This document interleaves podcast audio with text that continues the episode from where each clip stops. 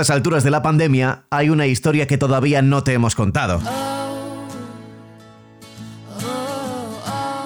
Escuché el otro día en la radio un debate sobre si, cuando todo esto acabe, volveremos a ser los de antes. Es decir, si lo que está ocurriendo nos cambiará de alguna forma. Hay dos corrientes de opinión, los que dicen que sí, que claro, que por supuesto, que esto es un antes y un después y que cuando acabe miraremos todo con otros ojos. Y luego están los pesimistas, o los realistas, que aseguran que tardaremos uno o dos meses en olvidarnos de esto y que luego seguiremos con nuestras vidas y nuestros odios. Me gustaría creer a los primeros y me disgusta ser un poco de los segundos, pero a las pruebas me remito. Para demostrarlo, te voy a poner un ejemplo. Hace casi un año te presentaba en esta misma sección a Judith Romano, árbitra asistente en Segunda División. Ella, que sobrevivió a un cáncer con 14 años, en abril de 2019 estaba embarazada de su segundo peque y ya en diciembre, después del parto y después de la baja, volvió a tomar el banderín. El embarazo no te impide estudiar o, formarte. Por lo tanto, no, no hay excusa ni motivo para no seguir preparándome teóricamente.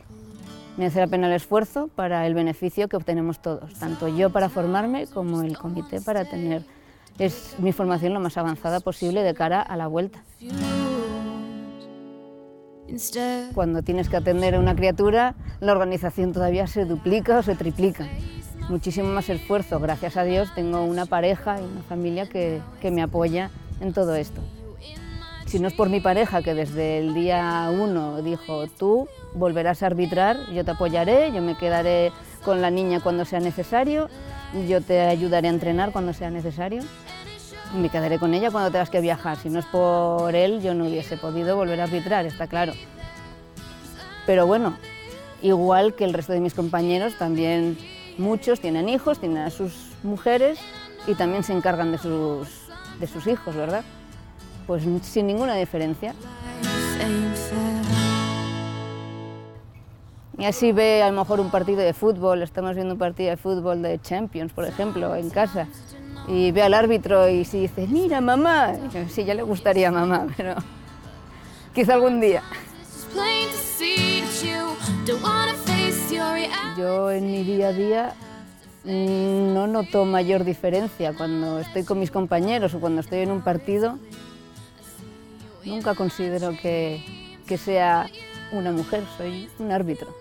Y así creo que debería ser en todas las facetas de la vida tanto en el deporte, en el arbitraje en mi caso, como en cualquier empleo o cualquier circunstancia. Yo creo que todos somos personas.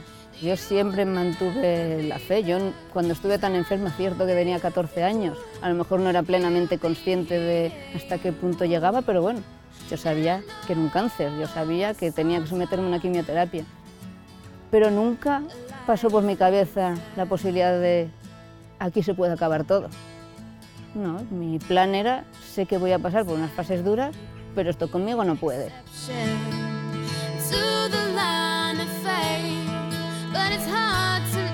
Yo quiero que mis hijas hagan deporte y hagan el que disfruten, el que les guste. Sobre todo que haga deporte. Que quieren ser como yo, me sentiré muy orgullosa.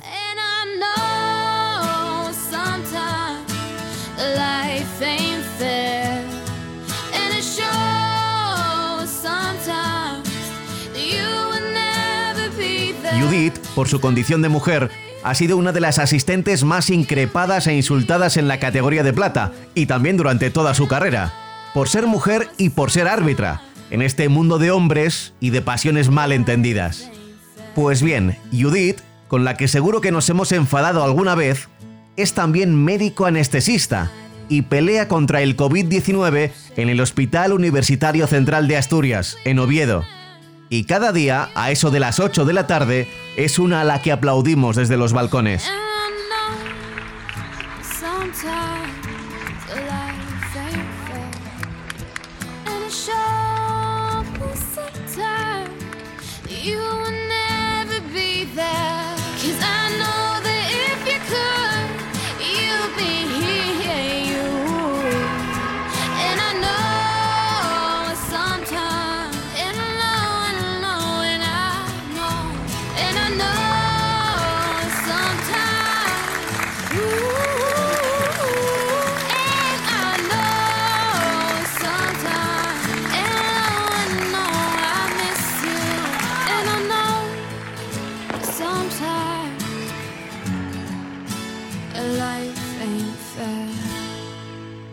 Y ahí va mi pregunta, la que te hice al comienzo. Cuando todo esto pase, ¿volverán a increparla desde las gradas?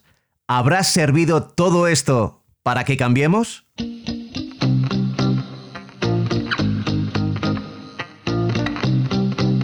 Voy a ser realista y creer que no, que al final somos como somos y no nos va a cambiar ninguna pandemia. Y hemos pasado por otros malos momentos y lamentablemente seguimos igual.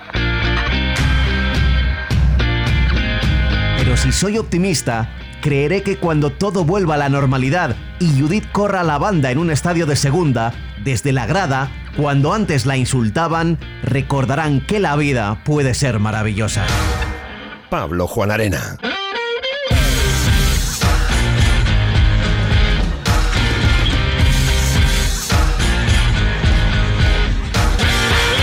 A diario.